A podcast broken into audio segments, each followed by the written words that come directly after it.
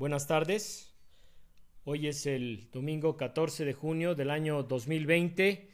Yo soy el pastor Hernán Cortés y estas palabras van dirigidas a la Iglesia Bautista de Tetelcingo y a todos los mexicanos que puedan escucharnos. Oramos.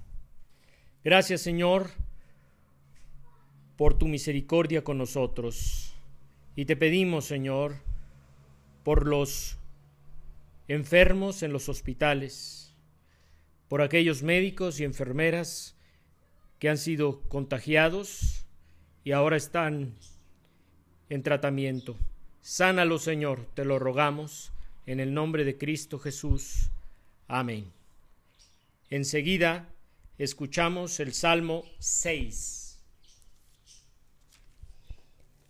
No me reprendas, Señor, en tu ira, no me castigues en tu furor. Tenme compasión, Señor, porque desfallezco. Sáname, Señor, que un frío de muerte recorre mis huesos. Angustiada está mi alma. ¿Hasta cuándo, Señor? ¿Hasta cuándo? Vuélvete, Señor, y sálvame la vida. Por tu gran amor, ponme a salvo. En la muerte nadie te recuerda, en el sepulcro, ¿quién te alabará? Cansado estoy de sollozar, toda la noche inundo de lágrimas mi cama mi lecho empapo con mi llanto. Desfallecen mis ojos por causa del dolor, desfallecen por culpa de mis enemigos. Apártense de mí todos los malhechores, que el Señor ha escuchado mi llanto, el Señor ha escuchado mis ruegos, el Señor ha tomado en cuenta mi oración. Todos mis enemigos quedarán avergonzados y confundidos. Su repentina vergüenza los hará retroceder. Algunos de nosotros nos preguntamos, ¿hasta cuándo terminará la pandemia? Estamos desesperados por ver el día en que se abran completamente los comercios, los cines, los restaurantes y las escuelas. Tenemos urgencia de restablecer la vida económica y las reuniones sociales como lo hacíamos antes. Estamos ansiosos por terminar este mal sueño mientras que hay muchos enfermos en los hospitales que están clamando porque termine su enfermedad, angustiados por salvar su vida en medio de tantos muertos, esperando un desenlace feliz. Esta angustia por terminar de estar enfermo y lograr la salud, la sufre el médico Jorge Luna y toda su familia un médico valiente, contagiado en Sinaloa y ahora en estado grave en un hospital de Culiacán. Angustiado por alcanzar la sobrevivencia frente a una enfermedad que destruye el sistema inmunológico, el médico Jorge Luna espera el desenlace. El salmista David sufre también una enfermedad con peligro de muerte con el alma angustiada por librar la muerte, ruega al Señor, ¿Hasta cuándo, Señor? ¿Hasta cuándo? Vuélvete, Señor, y sálvame la vida. Por tu gran amor, ponme a salvo. Cuando estamos sufriendo una adversidad o una enfermedad corporal con riesgo de morir, quisiéramos que pronto terminara, que rápido pasara y salir ilesos de la prueba. Desde la antigüedad, los hombres y mujeres que padecían una enfermedad la percibían como un castigo de Dios. A los israelitas Dios les había prometido la felicidad corporal exterior por premio de la observancia de la ley divina, según Juan de Valdés. Entonces al hallarse enfermos, suponían que Dios los castigaba porque no habían sido obedientes a su ley. Podríamos pensar, como los judíos, que la enfermedad es una reprensión de Dios por nuestros pecados. O podríamos pensar que la enfermedad ocurre por la naturaleza o por la suerte de cada uno. Sin embargo, lo que no podemos negar es que todos somos culpables de haber ofendido a Dios a nuestra familia y a quienes viven alrededor nuestro. Aquellos fariseos que sorprendieron a una mujer en adulterio, la trajeron a Jesús para acusarla y luego apedrearla, según ordenaba la ley de Moisés. Pero Jesús les advirtió, aquel de ustedes que esté libre de pecado, que tire la primera piedra.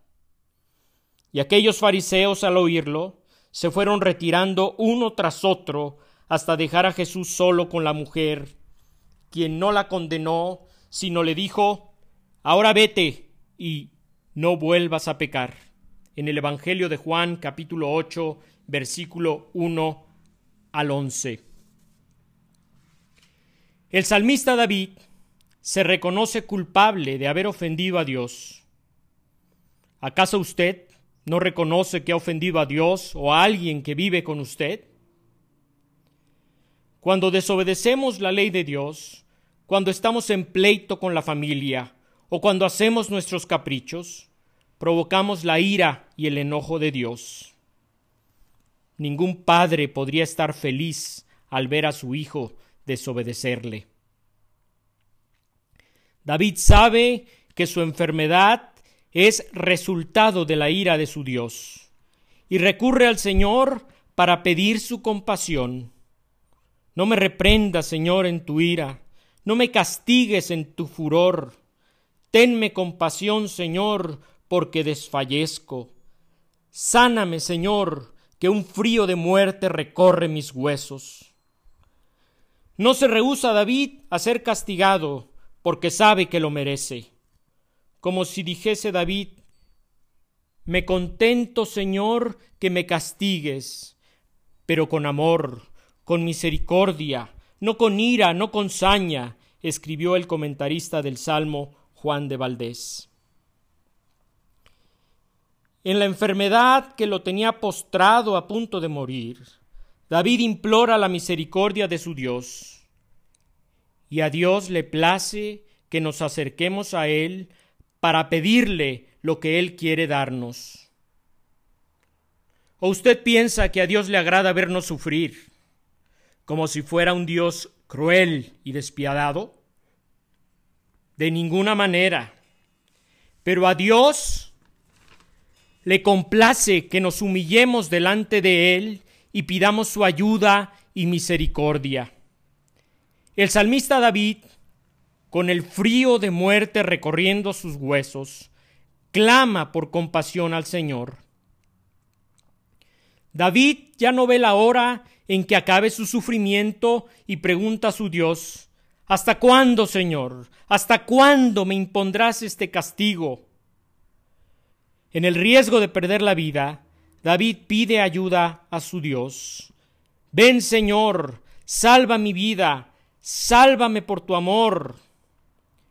No se justifica David como si mereciera que Dios lo salvara, sino que pide a su Dios que lo libre de la muerte. Como si David dijese, teniendo respeto no a mí, sino a ti, no a mi piedad, sino a tu misericordia, escribió Juan de Valdés. Sálvame por tu amor, dice David a su Dios, no por algún mérito que yo pueda tener, porque no tengo ninguno.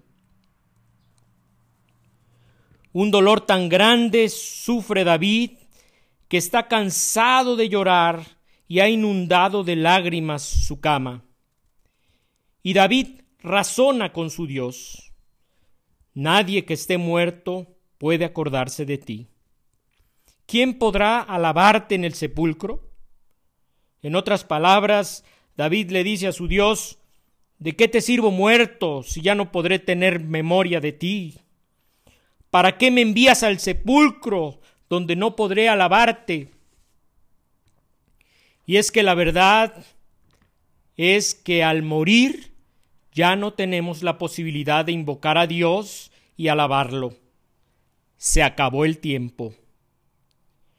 Dios nos da a cada uno un plazo de vida el rey Ezequías también enfermó gravemente y estuvo a punto de morir. Y el profeta Isaías lo visitó y le dijo, Así dice el Señor, pon tu casa en orden, porque vas a morir, no te recuperarás. Y Ezequías volvió el rostro a la pared y le rogó al Señor, llorando amargamente. Y el Señor, viendo las lágrimas de Ezequías, por su misericordia, le extendió el plazo quince años. El rey Ezequías reconoció al Señor que le devolvió la salud y le dio vida, y decidió adorarle los años que le quedaban por vivir. En el libro de Isaías capítulo 38. David persuadió a su Dios, como Ezequías, de que su muerte no serviría de nada, porque en el sepulcro no podemos agradecer a Dios, muertos ya no podemos alabarle, y quienes van a la fosa ya no esperan la ayuda de Dios. Pero dijo el rey Ezequías en su oración, los que viven, y sólo los que viven, son los que te alaban, como hoy te alabo yo. En el libro de Isaías, capítulo 38, versículo 19. El Señor misericordioso escuchó la oración de David, que lloraba implorando su compasión. El Señor ha escuchado mi llanto. El Señor ha escuchado mis ruegos. El Señor ha tomado en cuenta mi oración. Si estamos pasando por una situación difícil que nos tiene angustiados, o sufriendo una enfermedad con riesgo de muerte, que nos han llevado a llorar de desesperación al no ver el final? El Señor está esperando que le pidamos su ayuda para brindarla, para salvarnos y para sanarnos. Y una vez que Él nos libre de la muerte y nos dé vida, Él quiere que le agradezcamos y que le adoremos como el único Dios verdadero y a Jesucristo su Hijo. Oramos al Señor por el doctor Jorge Luna y por muchos otros médicos, para que les devuelva la salud y les dé vida, para que su nombre sea alabado. Amén. Enseguida escuchamos el canto Me ha tocado.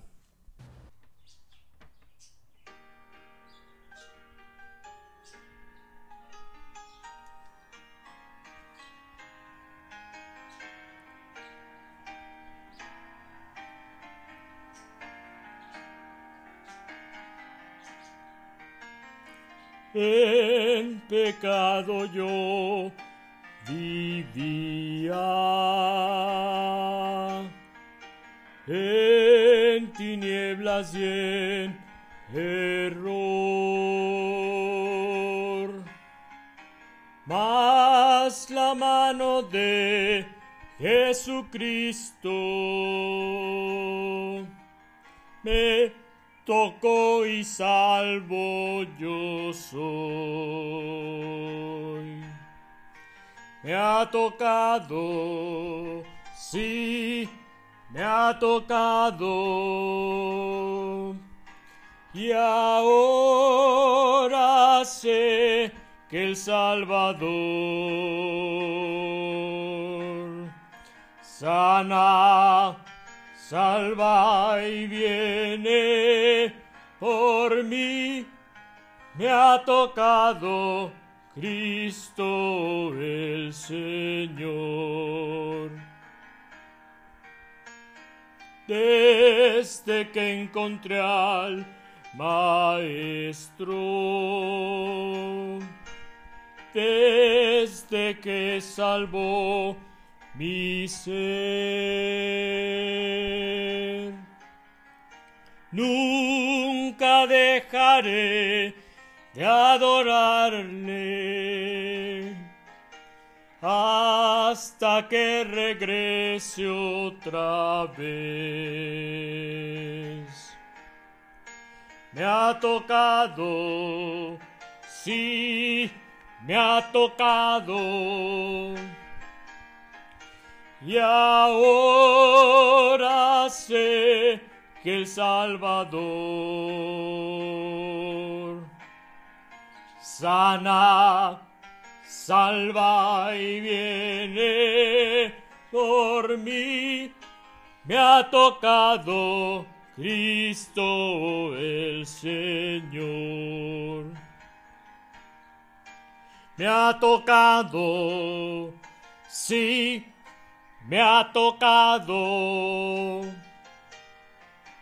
Y ahora sé que el Salvador sana, salva y viene por mí. Me ha tocado Cristo el Señor.